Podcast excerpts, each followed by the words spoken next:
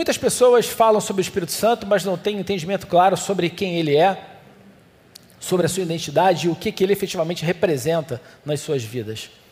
E o entendimento disso faz toda a diferença na nossa vida cristã, na nossa caminhada com Deus.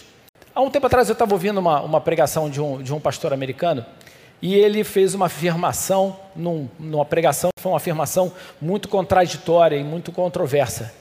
Mas na verdade ele usou um argumento, ele usou uma forma que Jesus fazia muito. Jesus usava parábolas, ele usava afirmações que muitas vezes chocavam os religiosos, porque o que ele queria naquele momento era que as pessoas prestassem atenção na mensagem, no cerne do que ele estava querendo dizer.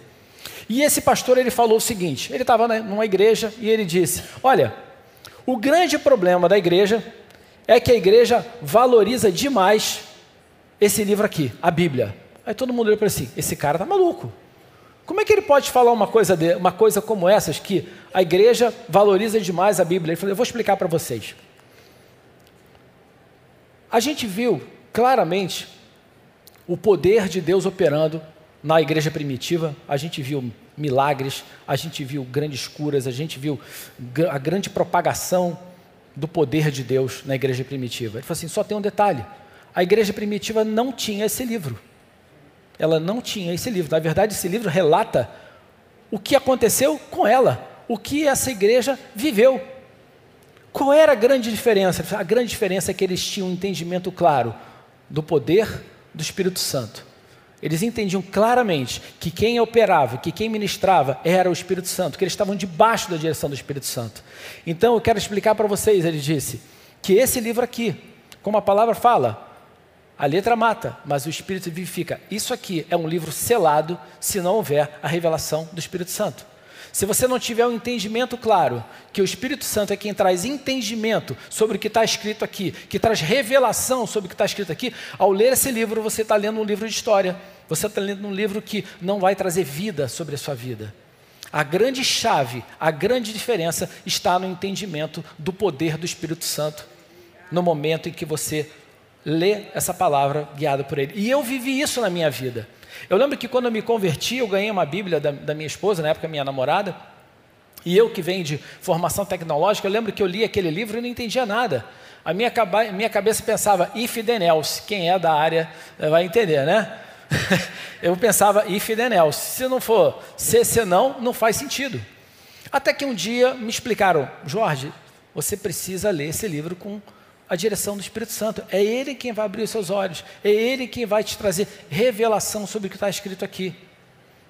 Aí sim eu comecei a entender o que Deus queria me dizer ali. É por isso que muitas vezes você abre a sua Bíblia e você lê o mesmo versículo e você tem um entendimento completamente diferente, porque ele está trazendo a revelação para aquele momento. E quem é que está trazendo essa revelação para você? É o Espírito Santo. Na verdade, a Trindade, ela não é Pai, Filho e a Bíblia Sagrada. Ela é Pai, Filho e Espírito Santo. A Bíblia, a Bíblia ela é a palavra de Deus, mas a Trindade, ela está no Pai, no Filho e no Espírito Santo. E a grande verdade é que negligenciar o Espírito Santo, na verdade, é negligenciar a plenitude de Deus. Eu fico muito preocupado quando eu vejo, às vezes, algumas situações onde eu vejo pessoas falarem da igreja, falarem de coisas de Deus e não têm o entendimento da importância do Espírito Santo. Quero falar uma coisa para vocês: a igreja sem o Espírito Santo, ela não é nada mais do que uma organização, do que um social, do que um clube social, do que uma organização religiosa, porque o que traz vida é exatamente o Espírito Santo. Por isso que nós cantamos aqui: Espírito Santo, você é bem-vindo aqui. Enche esse lugar com a tua glória, com a tua presença, porque ele traz vida a nós, ele traz vida ao que está sendo ministrado aqui. Amém? Glória a Deus por isso. Na verdade, sem o Espírito Santo não há revelação, sem Espírito Santo não há alegria, sem Espírito Santo não há paz, não há liberdade, sem Espírito Santo não há visão. Porque quando a gente fala de visão, se você tiver transmitindo para alguém, olha, tenho uma visão com relação àquilo. Tem muita gente que fala, eis que o Senhor te diz, meu irmão, se aquilo ali não tiver a revelação do Espírito Santo, é carnalidade. É carnalidade. Essa é a grande verdade. Qualquer coisa que você faça em termos de visão, de direção, se não houver a direção do Espírito Santo, é o homem falando, é o homem querendo, é a vontade do homem querendo dizer. Olha, eu creio que Deus pode usar alguém para confirmar alguma coisa na sua vida, mas a sua relação com o Pai, ela é pessoal. Se ele tiver que te dizer alguma coisa, ele vai te revelar pelo Espírito Santo. Ele pode usar alguém para confirmar isso na sua vida, mas ele não vai falar através da boca de ninguém algo que ele não tenha dito para você. Amém por isso? Glória a Deus por isso. Gente, o cristianismo, na verdade, ele é um estilo de vida. E sem o Espírito Santo, ele é religioso, ele é vazio, ele é monótono. Sem o Espírito Santo, não tem comunhão com Deus, porque o Espírito Santo é quem faz que a gente tenha essa comunhão com Deus. Ele é quem nos traz, nos traz esse relacionamento. A gente aprende que quando a gente ora em línguas, a gente ora no Espírito. O Espírito, ele leva ao Pai, ele, ele, ele fala ao Pai os com gemidos inexprimíveis. Ele vai dentro do nosso coração revela ao Pai aquilo que está dentro do nosso interior. Ele, ele cria uma conexão da gente tão presente com o Pai que é, ele faz com que a gente esteja ligado o tempo inteiro.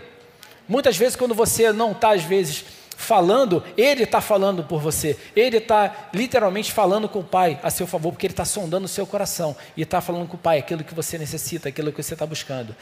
Essa relação com o Espírito Santo, ela é muito importante para nós. Ela nos dá intimidade com o Pai. O Espírito Santo ele quer que a gente tenha intimidade com Ele, porque Ele que propicia essa intimidade que a gente tem com o Pai.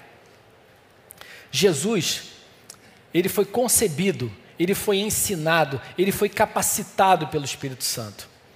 O Espírito Santo ele tem esse poder de concepção, porque o Espírito Santo, ele é, na verdade, a manifestação do poder de Deus. É através do Espírito Santo que Deus, ele opera, ele faz as coisas acontecerem.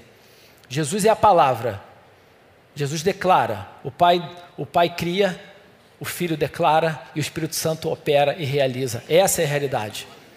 Precisamos entender que quando a gente está declarando algo guiado pelo Espírito Santo, nós estamos usando o poder criador de Deus. Por isso a confissão de fé. Por isso nós devemos ter a nossa, confissão, a nossa confissão de fé. Quando a gente declara, debaixo da direção do Espírito Santo, aquilo que ele, aquilo que ele prometeu, aquilo que está na palavra, aquilo que ele nos direcionou, nós estamos fazendo uso desse poder criador de Deus. Olha, João 14,10 fala o seguinte: Você não crê que eu estou no Pai e que o Pai está em mim? Aqui Jesus fala de uma forma muito clara assim: as palavras que eu digo não são apenas minhas, ao contrário, o Pai que vive em mim está, está realizando a sua obra. Olha que Jesus fala que tudo que ele está dizendo, eu não estou falando as coisas aqui do, da minha própria vontade, eu estou falando porque o Pai tem revelado isso a mim, porque o Pai tem dito isso a mim, porque o Pai tem me orientado. O Pai, ele diz, o Pai que vive em mim.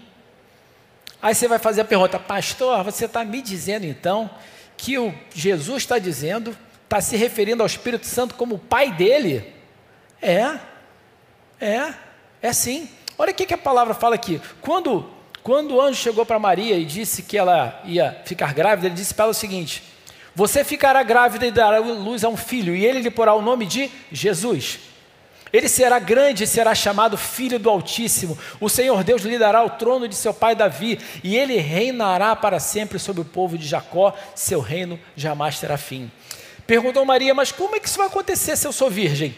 O anjo respondeu: O Espírito Santo virá sobre você e o poder do Altíssimo a cobrirá com as suas sombras. Assim, aquele que há de nascer será chamado Filho de Deus. O Espírito Santo foi o poder que concebeu Jesus. Jesus ele foi gerado pelo Espírito Santo. Então faz sentido que ele se refira, refira ao Espírito Santo como o Espírito do Pai em mim. Ele entende claramente, quem me gerou foi o Espírito do Pai. Então, o Espírito do Pai, ele está em mim. Significa que quando você, quando eu, quando nós recebemos Jesus como Senhor e Salvador das nossas vidas, quando nós nos transformamos em nova criatura, o Pai passou a habitar em você. O Pai passou a habitar em. Você quer saber? Muitas vezes vejo as pessoas falar, ah, porque eu sei que Deus habita em mim, Ele habita em você através do Espírito Santo. Porque a palavra diz que Jesus está onde? Ele subiu aos céus, está sentado à direita do Pai. Então, como é que Ele habita em cada um de nós? Ele habita em cada um de nós através do seu Espírito, através do Espírito Santo. Você tem o poder de Deus habitando dentro de você e disponível para que você faça uso dele.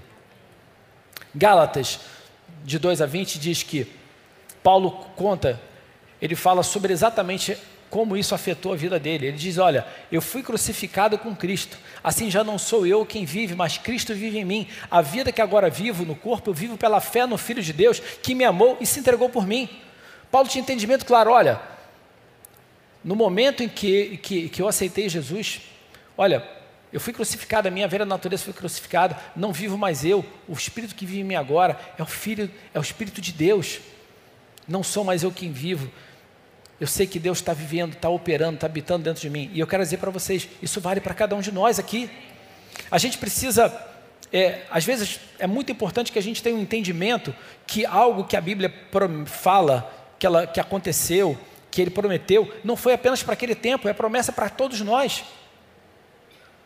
Quando ele fala, quando Deus fala que ele habita dentro, do, dentro dos filhos dele, ele habita dentro de cada um de nós.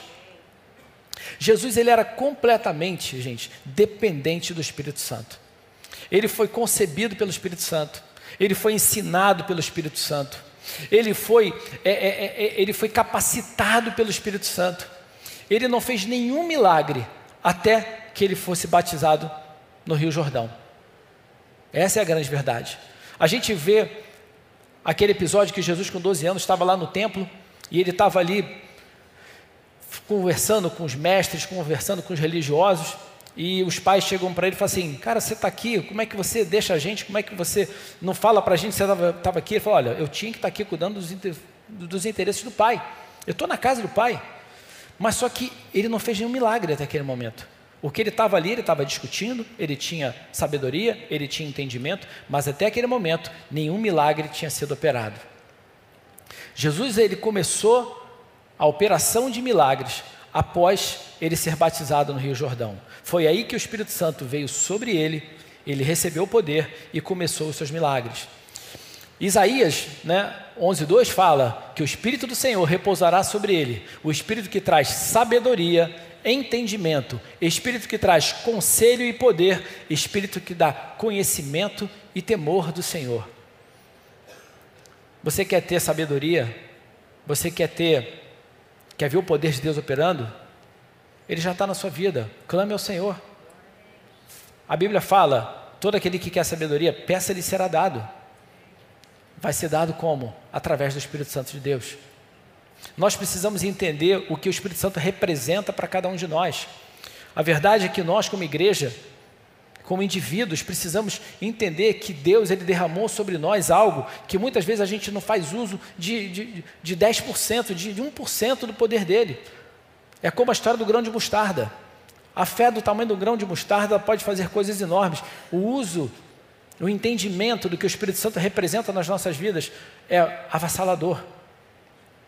Gente, eu quero falar para vocês sobre uma coisa importante que é sobre a lei e o padrão de Deus.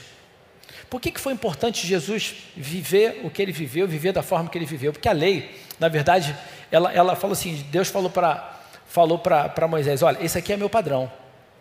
Esse aqui é o meu padrão. Eu sou santo.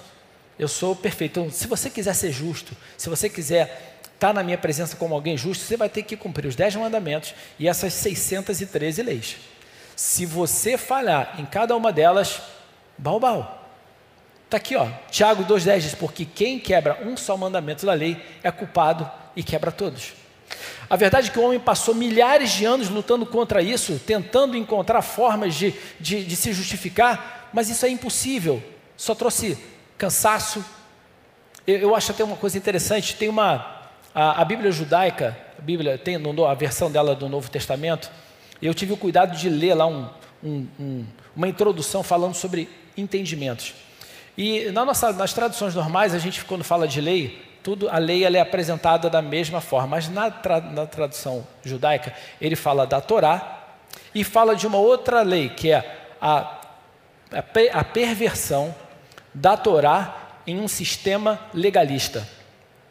Fala assim: olha, o que aconteceu foi que o homem estava tão preocupado em querer criar regras de comportamento que ele pegou a Torá, ele perverteu o que estava ali em um conceito de regras legalistas que só fazia o homem cada vez mais se sentir o quê? Culpado, culpado, culpado, culpado, culpado. Esse processo só trazia culpa, culpa, culpa. Por isso, gente, foi importante que Jesus nascesse como um homem e não como Deus. Ele é o filho de Deus. Mas o que, que aconteceu? Mas ele tinha que fazer o que fez como homem, porque ele tinha que cumprir a lei como homem, para que através dele, eu e você, pudéssemos ser justificados. Esse, Isso traz, sabe o que é sobre a nossa vida? Liberdade. Isso traz sobre a nossa vida o entendimento assim: uau, eu não tenho mais que ficar buscando pagar preço de nada, eu não tenho mais que ficar buscando é, me esforçar para alcançar o favor de Deus. Eu, na verdade, eu faço coisas que que busco agradar a Deus por amor e não por obrigação, porque eu sei que Jesus pagou esse preço. Eu sou justo, eu sou salvo, eu sou justiça de Deus, porque Ele se fez justiça por mim. Quero falar para você: nada impede que você tenha o Espírito Santo de Deus operando, habitando e operando na sua vida. Essa é a realidade. Não há nada que possa impedir que Deus tenha esse relacionamento contigo. Basta você levantar a sua mão e falar assim: Eu quero, eu quero. Jesus ele foi crucificado, gente, pelos nossos, pelas nossas ofensas, mas ele ressurgiu para a nossa justificação. Amém. Essa ressurreição de Jesus, ela trouxe sobre a nossa vida a justificação. Que amor é esse, né? Sabe, Jesus ele andou e viveu como homem, ele não viveu como Deus na terra. A sua grande diferença estava em quê? No Espírito Santo. Então, se você olha assim, caramba, Jesus era um homem? Era. Ele foi concebido pelo Espírito Santo? Foi. Mas ele viveu aqui como homem. Tudo que, que ele operou, todos os milagres que ele operou, ele operou através da operação do poder do Espírito Santo. O mesmo Espírito Santo que habita em cada um de nós hoje. Mateus 3, de 13 a 17, conta quando Jesus foi ser batizado no Rio Jordão. Então Jesus fala que Jesus veio da Galiléia ao Jordão para ser batizado por João. João, porém, tentou impedi-lo, dizendo: Eu preciso ser batizado por ti e tu vens a mim. Respondeu Jesus: Deixa assim por enquanto, convém que assim façamos, para cumprir toda a justiça. E aí João concordou. E o que, que aconteceu, gente? Assim que Jesus foi batizado, saiu da água, naquele momento o céu se abriu e ele viu o Espírito de Deus descendo como pomba e o pousando sobre ele. Então uma voz do céu disse: Esse é o meu filho amado, em quem eu me agrado. Quando você recebe Jesus na sua vida, Deus fala sobre a sua vida. Esse é meu filho amado em quem eu me agrado. Essa é minha filha amada em quem eu me agrado. Ou seja, gente, naquele momento, Jesus ele foi levado ao deserto. Ele passou pela tentação, ficou ali 40 dias e quando ele voltou, começou a operar milagres. Foi aí que a gente viu a operação de cura, foi aí que a gente viu a operação de ressurreição de mortos. Foi aí que a gente viu libertação de cativos, de oprimidos. A gente viu o poder de Deus se manifestando no momento em que o Espírito Santo de Deus veio sobre ele. E tudo isso foi feito como, gente? Através da ação do Espírito Santo. Através do poder do Espírito Santo. Esse é o poder transformador. Esse é o poder de operação do Pai. Gente, em João 5, 19 a 20, Jesus falou o seguinte: Olha, eu afirmo a vocês que isso é verdade. O filho não pode fazer nada por sua própria conta, pois ele só faz o que o pai, o que vê o pai fazer. Tudo que o pai faz, o filho também, pois o pai ama o filho e lhe mostra tudo o que está fazendo. Ou seja, gente, o que Jesus estava fazendo era, ele tinha o Espírito Santo sobre ele. Ele recebia a direção do Pai, recebia a orientação do Pai e ali operava. Por isso que a palavra diz que, nós, que todo aquele que é filho de Deus, ele é guiado pelo Espírito de Deus. Ouça a voz do Espírito dentro de você. Ouça a voz do Espírito em você. Às vezes a gente passa por circunstâncias que a gente se vê em determinadas situações, que a gente vê as circunstâncias gritando, as pessoas do nosso lado falando, mas a voz que a gente tem que ouvir é a voz do Espírito Santo dentro de nós, porque ela sim é quem te diz a verdade. Ela é que mostra para você que aquilo que a circunstância está te mostrando não é verdade aquilo nada mais é do que uma, uma tentativa de te enganar, do que uma tentativa de fazer com que você desista. A gente tem que lembrar que o objetivo do diabo é o que? Ele quer tirar a sua fé. Ele quer tirar a sua fé. E como é que ele faz isso? Ele usa problemas financeiros, ele usa problemas de saúde, ele usa várias circunstâncias que se colocam na sua frente. Mas a verdade é que Deus diz que todas as coisas cooperam para o bem daqueles que amam a Deus. No momento que você persevera, no momento que você faz uso do poder do Espírito Santo que há em você, no momento que você ouve a voz do Espírito Santo, ouve verdades de Deus e não as mentiras do mundo, e não as mentiras das circunstâncias, aí você vence o mundo, porque a vitória que vence o mundo é a nossa fé. É assim que você vence o mundo, é através da sua fé. O Espírito Santo está dentro de você falando: creia, creia no Pai. Creia, você é filho amado, você é filho querido. Deus tem planos para você maiores do que você possa pensar ou imaginar. Olha, João 20, 16, a gente vê quando Jesus ele, ele, ele, ele, ele, ele é ressurreto, encontra Maria e diz para ela o seguinte: Olha, vai encontrar com os meus irmãos e diga a eles que eu vou subir para aquele que é o meu Pai e o Pai deles, o meu Deus e o Deus de vocês. Porque a gente sabe que Jesus, ele, depois que fez tantos milagres, foi crucificado, morreu, ressuscitou, e na hora que ele encontra com Maria, ele faz essa afirmação que ela é importantíssima.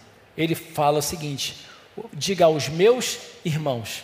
Naquele momento, Jesus ele não fala mais dos discípulos como se fossem como servos, ele fala como irmãos, porque ele deixou de ser o unigênito do Pai e se transformou no primogênito, do, olha, o primogênito de muitos irmãos.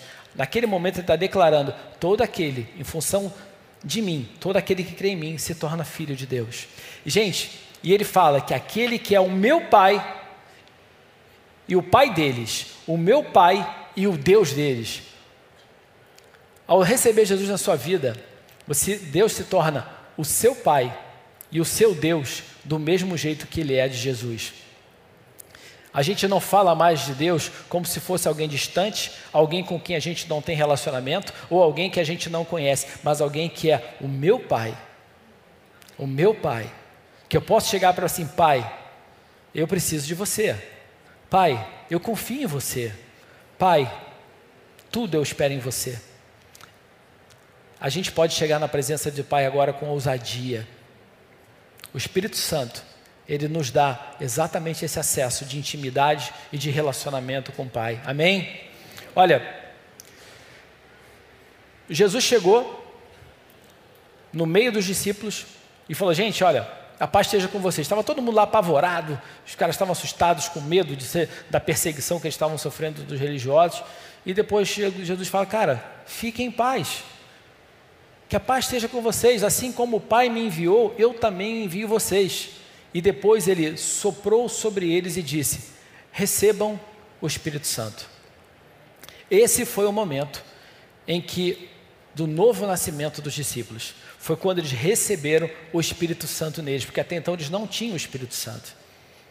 Ele chegou e soprou o Espírito Santo sobre eles. E depois ele fala: Olha, ele diz o seguinte: Olha, não saiam de Jerusalém, mas esperem pela promessa de meu Pai, da qual lhes falei. Pois João batizou com água, mas dentro de poucos dias vocês serão batizados com o Espírito Santo. Olha que interessante. Ele soprou o Espírito Santo e depois ele disse: Olha, é, não saiam de Jerusalém, porque dentro de algum tempo vocês vão receber o batismo com o Espírito Santo. Isso mostra claramente esse entendimento que há dois batismos por isso que a gente entende que quando a gente recebe Jesus, o Espírito Santo, ele passa a fazer morada em nós. Mas quando a gente recebe o batismo com o Espírito Santo, o Espírito Santo vem sobre nós. E a evidência disso é as línguas estranhas. A palavra nos ensina isso. A partir desse momento, você recebe a manifestação do poder de Deus sobre a sua vida. E o que, que aconteceu? Então, os que estavam reunidos e perguntaram: Senhor, é nesse tempo que você vai restaurar o reino de Israel? Ele respondeu: Não compete a vocês saber o tempo ou as datas que o Pai estabeleceu pela sua própria vontade, mas receberão poder quando o Espírito Santo descer sobre vocês e serão minhas testemunhas em Jerusalém, em toda a Judéia e Samaria, até os confins da terra. Uau! Ele falou assim: Vocês vão ser minhas testemunhas. E, tem, e essa palavra testemunha, ela me chamou a atenção pelo seguinte: porque existe uma diferença entre você dar um testemunho e você ser uma testemunha. Um testemunho, eu posso dar um testemunho, eu posso simplesmente falar de algo que aconteceu unicamente. Agora, ser uma testemunha significa que eu constantemente eu, eu, eu, eu, eu ajo daquela forma, eu, eu demonstro aquilo ali. E é muito curioso que isso faz uma diferença enorme na nossa vida espiritual. Olha, porque dar um testemunho, ele é um peso. Eu tenho que fazer isso. Esse é o meu papel. E muitas vezes as pessoas e a religiosidade nos cobram: olha o seu testemunho, dê o seu testemunho. Como é que você está, como é que você, o que, é que você está demonstrando? É o exterior. ficam se preocupando no que você demonstra no seu exterior, no que você está mostrando, mas necessariamente aquilo que você está mostrando não significa que há uma mudança no seu interior. Amém, gente? Essa é uma preocupação. Isso é que a gente lembra muito da historinha do sepulcro, do sepulcro caiado. Você pega lá, pinta de branquinho, tá tudo bonitinho, mas quando você olha por dentro, não mudou nada. A grande verdade é que o que nós precisamos ser é ser testemunhas, porque ser testemunha é um estilo de vida. É o que significa ser cristão, na verdade. É ser transformado de dentro para fora. É viver guiado pelo Espírito Santo. É o momento que eu ajo de uma maneira, eu me comporto, eu falo, não porque eu estou preocupado em como estão me vendo, mas é porque eu sou daquela maneira, porque é assim que operou a transformação do Espírito Santo dentro de mim. Isso é ser uma testemunha. A gente vai ver que o livro de Atos ele fala claramente de uma transformação completa na vida dos discípulos e na vida da igreja no momento que o Espírito Santo veio sobre eles. Eles mudaram completamente. Pedro, que era um cara medroso, ao mesmo tempo estourado, que era inseguro em determinados momentos, o cara que, que ele puxou a espada para cortar a orelha lá do outro, de repente, Pedro é completamente transformado, ele é cheio de, de, intrepidez, ele fica cheio de revelação, ele é transformado pelo poder do Espírito Santo. Ele não teve ali uma, a mudança que ele recebeu, ela não foi no exterior dele, foi no interior dele. Atos 2, de 1 a 4, mostra sobre isso, que chegando, chegando o dia do, do Pentecostes, ou seja, 50 dias ali após Jesus ter falado com eles, todos estavam reunidos num só lugar, e de repente veio do céu um som como de um vento muito forte e encheu toda a casa no qual estavam assentados, e viram que parecia línguas de fogo, que se separaram e pousaram sobre cada um deles. Todos ficaram cheios do Espírito Santo e começaram a falar noutras línguas, conforme o Espírito os capacitava que, que aconteceu? Quando o Espírito Santo veio ali, Pedro ele foi tomado de tal maneira que ele começou a pregar sobre Joel 2, afirmando o cumprimento dessa profecia, falando sobre Jesus, sobre ele ter sido crucificado, falando sobre ter matado ele. Ele pregou com uma revelação e com uma ousadia tremenda. Ele ficou irreconhecível, Pedro. Essa é a transformação que a gente tem quando a gente recebe o Espírito Santo. Por isso, não negligencie ter o Espírito Santo sobre você. Busque isso, a gente precisa ter sede, precisa ter fome da operação do Espírito Santo sobre nós. Atos 2, 36 e 38 fala que nesse momento ele começou a falar, pregar, dizendo: ó, portanto, que todo Israel fique certo disso, esse Jesus a quem vocês crucificaram, Deus o fez Senhor e Cristo. Quando ouviram isso, ficaram aflitos em seu coração, perguntaram a Pedro e aos outros apóstolos: irmãos, o que é que nós faremos? Pedro respondeu: Arrependam-se e cada um de vocês seja batizado em nome de Jesus Cristo para perdão dos seus pecados e receberão o dom do Espírito Santo. Olha, Pedro esqueceu a perseguição, o medo que tinha dos, dos religiosos, dos líderes religiosos estarem perseguindo a igreja, falou com ousadia, falou para todo mundo. E o que, que aconteceu, gente? Tivemos nesse 3 mil convertidos e batizados. Olha só, no momento que você recebe o Espírito, que você ministra, direcionado, capacitado, cheio da unção do Espírito Santo, ali você vê transformação. Às vezes eu vejo as pessoas preocupadas em ver crescimento espiritual em função de quantidade. A gente fala muito da história de, de, com todo respeito, de células, né? Mas eu sempre digo que multiplicação descontrolada de células chama-se câncer. Essa é a verdade. Essa é a verdade. A única multiplicação que traz poder e vida é a multiplicação da operação do poder do Espírito Santo. O que nós temos que ser é testemunhas. Você quer ver pessoas convertidas? Seja testemunha. Seja testemunha. Fale de Deus. Aqui o que Pedro fez? Ele pregou Jesus Cristo. Ele não usou de sabedoria humana, ele usou o que? Da direção clara do Espírito Santo, da capacitação do Espírito Santo para ministrar. Depois continua isso, porque o que, que houve? Pedro foi andando e quando ele estava indo em direção ao, templo, na, na, na, porta formosa, ele viu lá um coxo, olhou para ele, viu que ele tinha fé para ser curado, falou assim: Olha, eu vou falar uma coisa para você. Eu não tenho prata, não tenho ouro, mas o que eu tenho, isso eu te dou. Em nome de Jesus Cristo Nazareno, ande, segurando ele pela mão. Ajudou a levantar-se, imediatamente os pés e os tornozelos do homem ficaram firmes, e deu um salto, pôs-se em pé e começou a andar. Depois entrou com eles no pátio do templo, andando, saltando e louvando a Deus. Uau! Olha que interessante. Saiu do sinédrio, pregou, 3 mil convertidos. Foi para o templo, curou um coxo, entrou para dentro do templo para pregar onde? Lá no templo. Quer mais ousadia do que essa? Ele foi, olha, ele foi para dentro, ah, menos de 50, 53 dias, 50 dias atrás, as pessoas que comandavam aquele templo tinham matado Jesus. Eles estavam apavorados e de repente Pedro ele vai para dentro daquele templo e começa a pregar. Da mesma forma que Jesus, depois que foi batizado, que o Espírito Santo veio sobre ele, o que, que aconteceu? Ele começou a operar milagres. A gente vê a mesma coisa acontecendo aqui agora, como exemplo na vida de Pedro. A ousadia, intrepidez, operação de milagres na vida dele.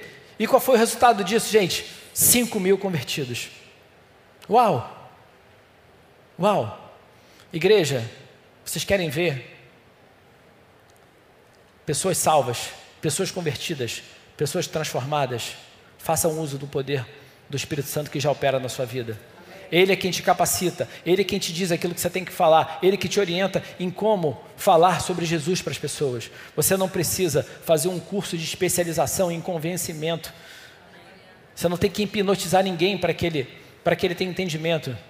Quem te capacita para isso é o Espírito Santo. O que você tem que fazer é abrir sua boca, é abrir sua boca, é ter a coragem de falar de Jesus para as pessoas. Porque Deus não nos deu espírito de medo. Essa é a verdade, mas nos deu espírito de poder. A partir daquele momento havia, sabe o que? Não tinha mais apenas um Jesus no mundo. Na verdade, passaram a ter milhares, porque no momento que todas aquelas pessoas elas iam recebendo Jesus, iam aceitando Jesus, o Espírito Santo passava a habitar nelas, Jesus passou a habitar nelas. Essa foi a grande multiplicação que Jesus fez. Ele falou assim: Olha, eu preciso ir para o Pai para que venha o Espírito sobre vocês. E isso é uma coisa tão interessante que é o seguinte: naquele tempo, se você quisesse falar com Jesus, você tinha que ir a Jesus. Imagina se Jesus não tivesse ido para o Pai e trazido o Espírito Santo. Se você quisesse falar com Jesus, vou te falar, você tem que pegar um avião, ir até a Itália, pegar um outro avião, descer em Tel Aviv, pegar um carro, ir até a Galiléia, até Jerusalém, achar Jesus. Não tenha dúvida que ia ter um monte de gente lá Digamos que você conseguisse entrar na fila, se fosse atendido um mês depois por ele. Se ele dedicasse um minuto para falar com cada pessoa, lembrando que ele ia estar como homem, ele ia ter que descansar, ia ser complicado, não ia? Mas no momento em que o Espírito Santo veio, ele passou a estar presente em todos os lugares, em todas as pessoas, disponível para qualquer um. Da mesma forma, no momento em que ele veio, e que ele habitou dentro de cada um que recebeu ele, ele passou a estar presente em vários lugares através do seu espírito. Segundo Timóteo 1 a 7 fala, porque o espírito que Deus nos deu, ele não nos torna medrosos, pelo contrário, o espírito que Deus nos enche de poder, de amor e nos torna prudentes. Esse espírito de Deus, ele faz com que a gente perca o medo de viver. A gente perde o medo de viver. Porque muitas pessoas vivem com medo, você não tem o que temer. Eu quero falar para você aqui Hoje, nessa manhã, nós somos atormentados por pensamentos que tentam nos trazer, nos paralisar, que tentam tirar a nossa paz. É, eu lembro uma situação comigo, eu sempre conto que eu dificilmente eu tenho dificuldade de dormir. Mas um belo dia eu deitei na cama, estava com um problema e de repente veio um vieram pensamentos tentando tirar a minha paz. Na mesma hora o Espírito Santo veio para mim e me falou o seguinte: eu quero trazer à memória aquilo que me dá esperança. E ali eu comecei a ter um entendimento de que tudo que, que eu recebi, que eu vivi de bênçãos até aquele momento na minha vida, não foi fruto de capacitação, de esforço ou de algo que eu conquistei, foi fruto da graça de Deus. E que aquela mesma graça que me trouxe até aquele ponto, ela iria me levar ao cumprimento do chamado, do propósito que Deus tem para a minha vida. entendi que essa mesma graça faz com que todas as coisas cooperem para o meu bem. Essa mesma graça iria fazer com que todo aquele mal se transformasse em bem na minha vida. E de repente meu coração começou a ser cheio de, de esperança, e Deus foi trazendo entendimento. Ó, eu que sei que pensamentos eu tenho a teu respeito, são pensamentos de paz, não são de mal. E ali o meu coração, o Espírito foi me enchendo aquele entendimento que sabe o que aconteceu com aquele pensamento ruim? Ele foi embora. Encha o seu coração, encha o seu pensamento de palavras de vida, de promessa, de promessas de Deus para você. Não permita que, que o espírito do mundo tente tirar sua paz, porque o Espírito Santo é o espírito da paz. Ele traz paz sobre você. O espírito do mundo é um espírito de medo, o espírito do santo é um espírito de ousadia. O espírito do mundo é um espírito de morte, o Espírito Santo é um espírito de vida e de vida em abundância. Após ser batizado com o Espírito Santo, Pedro, ele foi transformado, ele se libertou do temor dele, ele pregou com ousadia, realizou milagres e recebeu sabedoria. Da mesma forma, o apóstolo Paulo, pelo poder do Espírito Santo, Saulo, que era um perseguidor implacável da igreja, se transformou em quem? Se transformou em Paulo, o maior escritor da nova aliança. O apóstolo para quem o próprio Jesus revelou a sua abundante graça. O poder do Espírito Santo ele transforma qualquer um. Não existe pessoa irrecuperável, porque não há nada que possa ir contra ao poder transformador do Espírito Santo. Essa é a verdade, gente. João, de 14, 14, 16 a 20, fala: Jesus disse o seguinte: olha, quando ele estava partindo, eu pedirei ao Pai, e ele lhes dará um outro conselheiro para estar com vocês para sempre. O Espírito da verdade o mundo não pode recebê-lo porque não vê nem o conhece, mas vocês o conhecem, pois ele vive com vocês e estará em vocês. Não os deixarei órfãos, voltarei para vocês. Dentro de pouco tempo o mundo não me verá mais, vocês, porém, me verão, porque eu vivo, vocês também viverão. Naquele dia compreenderão que eu estou em meu Pai, vocês em mim e eu em vocês. Jesus está declarando, gente, olha só, eu estou com vocês. Eu estou com vocês. E essa palavra conselheiro, ela vem do grego paracletos. Paracletos é composta por duas outras palavras gregas, para e kalel. Para quer dizer muito próximo, e kalel, acenar ou chamar. Ou seja, ela está declarando o seguinte: que o paracletos é alguém chamado, convocado a estar do lado de alguém para ajudá-lo, alguém que pleiteia a causa de outro diante de um juiz, intercessor, conselheiro de defesa, assistente legal, advogado, ajudador, amparador, assistente, alguém que presta socorro. Vocês entenderam o que ele está chamando de alguém? Alguém se refere ao que? A uma pessoa. O Espírito Santo é uma pessoa. Ele é uma pessoa, ele é a pessoa do próprio Jesus que opera a nosso favor para pleitear as nossas causas, para ser o nosso intercessor, o nosso conselheiro, o nosso assistente legal, o nosso advogado, nosso ajudador, nosso amparador. Olha, o Espírito Santo é tudo, gente. Então, se você me perguntar aqui, pastor, quem é o Espírito Santo? Ele é tudo. Ele é tudo. Essa é a verdade. Nós, sem o Espírito Santo, não somos nada. Porque Ele é que nos vivifica. Da mesma forma, Jesus fala que ele usa o outro, um outro conselheiro. E aí outra curiosidade. Outro, no grego também, aparece no, no Novo Testamento de duas formas. Na forma de etéreos, que significa outro tipo diferente, e na forma de alos, que significa outro do mesmo tipo. Adivinhem qual foi a forma que Jesus usou? Alguém pode adivinhar? Alos. Ele falou assim: olha, o que eu estou dizendo é o seguinte: o Pai irá dar a vocês outro ajudador que é exatamente igual a mim. Ou seja, ele está dizendo que ele e o Espírito Santo são do mesmo tipo. Uau! Ele fala assim: estou dando para vocês um Espírito que é exatamente igual a mim. Eu continuo com vocês, só que de outra forma. Eu estou com vocês, só que na forma do meu Espírito, da mesma forma que o Pai estava com ele, na forma do Espírito Santo, ele está conosco também na forma do Espírito Santo, e dessa forma o Pai também está conosco. Você não está sozinho. Essa é a verdade, nós não estamos sozinhos. O Pai está com a gente em todos os lugares. Por isso que a gente sabe que se a gente passar pelo vale da sombra da morte, ali Ele estará com a gente. Seja qual for a situação, se a gente estiver passando pelo deserto, pelo poder dele, ele abre rios no deserto para nós. Ele é o Deus Todo-Poderoso. Ele pode tudo. Olha, em João 14, 18, Jesus afirma ainda que ele estará com seus discípulos, mas de uma maneira diferente, isso é por meio da presença do Espírito Santo, que é também chamado de Espírito de Jesus e Espírito de Cristo. A própria palavra diz que ele é o Espírito de Jesus e é o Espírito de Cristo. E, gente, o Espírito Santo ele aparece na nova aliança de várias formas. Vários nomes são dados a ele. E esses nomes revelam o caráter dele, o poder dele para operar na sua vida. A lista é enorme. A lista é enorme. Ele é o Espírito do Senhor. Ele é o Espírito de Deus, o Espírito eterno, o ajudador, o consolador, o santo, o Senhor, o Espírito da verdade, o Espírito de temor do Senhor, o Espírito de Cristo, o Espírito de Jesus Cristo, o Espírito de conselho, conhecimento, fortaleza, entendimento, sabedoria, Pai de vocês, da glória, da graça, Espírito de julgamento, de fogo, de vida, de amor, de poder, de equilíbrio, de profecia, de revelação, de santidade. Ele é tudo. Você quer tudo isso na sua vida? Já, você já tem isso através do Espírito Santo.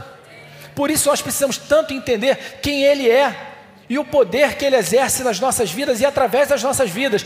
Tudo o que nós precisamos para operar, para agir debaixo da direção de Deus, não vai vir do nosso braço, já está em nós, mas é através do poder de Deus. Vamos parar de tentar fazer as coisas pela nossa própria força, por nossa própria conta.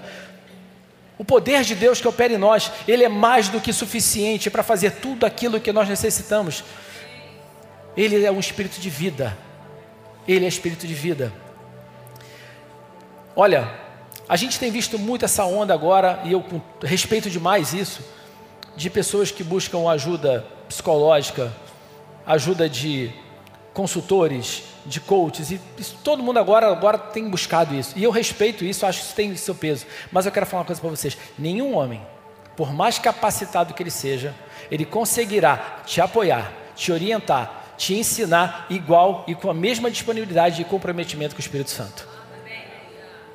Quero falar para vocês que muito do que você gasta dinheiro pedindo conselho a alguém, se você parar para orar, buscar a direção do Espírito Santo, você vai receber uma resposta definitiva, transformadora na sua vida e de graça. Amém? Essa é a verdade. A gente tem que acabar com essa preguiça espiritual. A gente tem que acabar, muitas vezes eu chamo preguiça e muitas vezes a gente é, é abrir mão de um direito que você tem. É você literalmente desperdiçar todo um direcionamento, todo um ensinamento, todo um poder que Deus derramou e colocou à tua disposição para que você viva abundantemente. De novo, respeito tudo isso, tudo tem seu valor, tem seu, tem seu momento, tem o seu objetivo. Mas olha, ninguém vai te direcionar mais do que o Pai. Porque olha, nenhum homem tem tudo isso. Nenhum homem tem tudo isso. Essa é a verdade.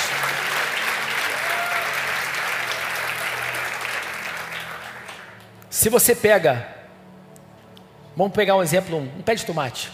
Se você arranca ali um ramo daquele tomateiro, joga ele no chão, o que, que vai acontecer com ele? Ele não vai frutificar. Ele vai secar até um ponto em que ele vai morrer. Na verdade, o ramo ele precisa estar conectado à árvore da mesma natureza para que ele possa dar frutos. Essa é a realidade. Quando ela está conectada, aí sim ela frutifica. E aí eu faço uma pergunta: que tipo de fruto você deve produzir quando você está conectado ao corpo de Cristo? É o fruto do Espírito. Essa é a verdade. Se você está conectado a Cristo, você vai produzir o fruto do Espírito. E Gálatas 5, de 22 a 25, nos diz que, mas o Espírito de Deus produz. Quem é que produz o fruto do Espírito? O Espírito de Deus, que produz amor, a alegria, a paz, a paciência, a delicadeza, a bondade, a fidelidade, a humildade, o domínio próprio. E contra essas coisas não existe lei. As pessoas que pertencem a Cristo Jesus crucificaram a natureza humana dela junto com todas as paixões e desejos dessa natureza. Que o Espírito de Deus, que nos deu a vida, controle também a nossa vida. Olha, eu não sei você, mas eu quero ser mais amoroso. Eu quero ter mais alegria. Eu quero cada vez mais ser mais paciente. Eu quero ser mais delicado com as pessoas que muitas vezes não são delicadas comigo. Eu quero, na verdade, ser bom. Eu quero ser fiel às pessoas, não quero ser infiel a ninguém. E quem te capacita para fazer isso é o Espírito Santo, não é pela sua força, não é pelo seu braço. Olha, eu tenho um testemunho de vida meu que eu já falei várias vezes, mas eu quero contar aqui de novo. Eu, depois de convertido, já há algum tempo eu tinha uma dificuldade em deixar de falar palavrão. Porque eu trabalhava numa empresa onde falava-se muito palavrão. Então eu não falava em casa, eu não falava na igreja, mas na empresa, onde eu passava a maior parte do meu tempo, olha o exemplo aí de testemunho, né? Então, há um belo dia, e aquilo começou a me incomodar. Começou a me incomodar, até que um dia, eu morava em São Luís nessa época, meu pastor foi me visitar, e eu contei isso para ele. E ele, surpreendentemente, vira para mim assim: Jorge, nem esquenta a tua cabeça. Eu, hã? Sim. Falei, vou falar uma coisa para você. Deus opera na vida das pessoas de várias formas. Tem pessoas que ele pega e ele transforma a vida dela assim, que nem ele fez aqui com Pedro. Tem pessoas que ele vai trabalhando ela, ele vai moldando ela, ele vai ensinando ela. Então eu quero falar uma coisa para você. Eu tenho certeza que Deus já está operando na sua vida, porque a coisa mais importante já aconteceu. Você está incomodado. Esse incômodo que você está tendo agora é que você já entendeu claramente que isso não é bom. Então eu quero falar uma coisa para você. Fique em paz. Na hora que Deus quiser, você vai mudar isso. E não vai ser porque você se esforçou, não vai ser porque você forçou os seus lábios, vai ser porque Ele está operando na sua vida. Naquele momento ele tirou um peso dos meus ombros, saiu um peso de mim. Eu fiquei em paz. E uma semana depois eu percebi que eu não falava mais palavrão nenhum. Porque o que aconteceu ali? Eu tive literalmente o um entendimento que o Espírito de Deus estava operando sobre mim. Eu recebi libertação e entendimento. Eu saí da visão legalista para receber a graça de Deus sobre a minha vida. E eu quero falar uma coisa para você: a boa notícia é que Deus quer que você esteja conectado com Ele. Deus, Ele é por você, Ele não é contra você. Deus, Ele não está procurando aqui as tuas falhas, Ele não está procurando aqui onde é que você errou, Ele está te mostrando a graça dEle. Ele está fazendo, está te inundando assim: olha, eu não quero olhar o que está errado, eu quero te mostrar aqui a minha graça. Minha graça te basta. A minha graça é suficiente para que você seja transformado, a minha graça é suficiente para que você seja resgatado, porque eu quero você conectado comigo. Eu não quero você afastado de mim, é isso que o Senhor está dizendo. Eu não quero você afastado de mim, eu quero você comigo, eu quero você próximo a mim. 2 Coríntios 13, 9 fala: A lei que condena as pessoas teve glória, porém muito mais glória tem o Espírito que traz a salvação. Essa é a verdade tem muito mais glória em resgatar do que em acusar. Tem muito mais glória em salvar do que em empurrar para o buraco. Esse é o amor de Deus, o amor incondicional. E é esse o amor que Deus quer que a gente aprenda a ter e a viver e desfrutar dele. Deus te chamou para viver em liberdade. Ele deu a você o mesmo espírito e poder, sabedoria, entendimento e revelação e conselho que Ele deu a Jesus, Ele concedeu a cada um de nós, a cada um de vocês, o Espírito dele. O Espírito Santo não é alguma coisa, não é uma entidade, não é alguma coisa que a igreja pode ou não pode querer fazer uso dela e recebê-lo. Ah, tem ali o Espírito. O Espírito Santo, ele é o Espírito de Deus. Se nós somos o corpo de Cristo, como podemos viver sem o Espírito de Cristo? Amém? Como é que o corpo pode viver sem o seu espírito? Você é espírito, de, você é corpo. 2 Coríntios 3, 17, 18 diz: Aqui a palavra Senhor quer dizer o Espírito. E onde o Espírito do Senhor está presente, ali existe liberdade. Portanto, todos nós, com o rosto descoberto, refletimos a glória que vem do Senhor. Essa glória vai ficando cada vez mais brilhante e vai nos tornando cada vez mais parecidos com o Senhor, que é o Espírito. Você quer se encher? Você quer parecer com Cristo? Se encha do Espírito Santo. Não existe essa história de você achar que você vai se parecer por função de comportamentos, em função de roupas que você está usando, em função de, do, do seu style. O que faz você se parecer com Cristo é você ter o Espírito dele. É você ter o Espírito dele operando dentro de você. Quero falar para você aqui nessa manhã que Deus, Ele quer que você tenha fome e sede da presença dEle na tua vida. Ele tem o, o Espírito dele é um Espírito de poder. Entenda claramente quem Ele é. Ele é a presença de Deus na sua vida. Ele é a manifestação do poder de Deus na sua vida. Ele é aquele que te vivifica. Ele é aquele que faz com que você possa clamar: Pai, Paizinho. Ele é aquele que faz com que você tenha a verdadeira vida abundante. Porque Jesus falou assim: Eu vim para que vocês tenham vida e a tenham em abundância. E a abundância de vida ela vem através do Espírito Santo. Amém? Vamos ficar de pé. Amém.